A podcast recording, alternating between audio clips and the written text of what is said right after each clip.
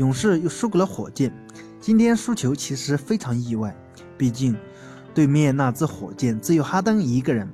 即使到了第三节开始，还是很难相信勇士会输掉这场球。四巨头齐整的勇士打不过单核带队的火箭，谁信呢？但是事实的确是发生了，而且发生的那样诡异。第四节最后五六分钟。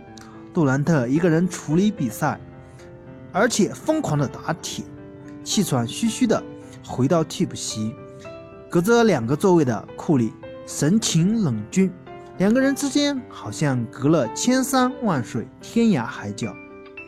杨毅老师欲言又止的分析道：“那个时候的杜兰特好像就是故意不让库里和克莱摸到球。这种诡异的事情。”也是目前勇士队现实的写照。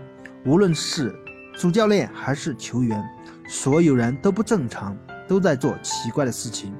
首先是科尔就不正常，搞了一个很蹩脚的轮换方式，把库里的时间切得粉碎。库里上上下下太过频繁，往往吃劲儿的时候发现库里不在场上，而科尔也无法驾驭这个轮换。把自己搞得混乱。今天最后一分钟领先六分，也不知道叫一个暂停稳一稳。新的轮换，科尔的节奏也没了。杜兰特也不正常，自从与格林争吵之后，突然就不对劲了，与队友化学反应全部消失，就像心脏移植手术一样。两年之后，终于产生了排异。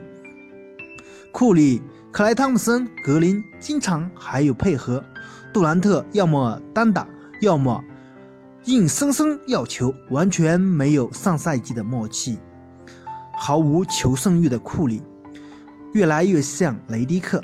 库里和科尔有着极深的战友情谊，当球队困难时，用库里总会选择牺牲，配合科尔的战术，改变上场时间也可以，无球也可以。是怎样都可以，毫无求胜欲。比赛中，库里大量的接球投篮，时准时铁，越来越像雷迪克。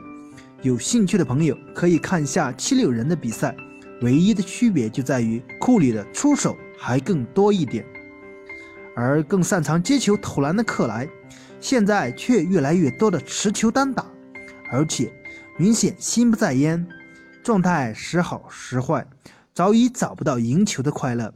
格林球技没长，脾气见长，满嘴牢骚，每天都在犯错的边缘。两位老将伊格达拉、利文斯顿又老了一岁，可谓有心杀敌，无力回天。火箭前段时间虽然陷入混乱，但是哈登一直都很正常，所以保罗缺战，在哈登的带领下。球队一直高歌猛进，如此失常的勇士，谁能说季后赛就突然崛起？你觉得呢？你觉得是什么原因让勇士那么不正常？欢迎大家踊跃的点赞评论，谢谢大家。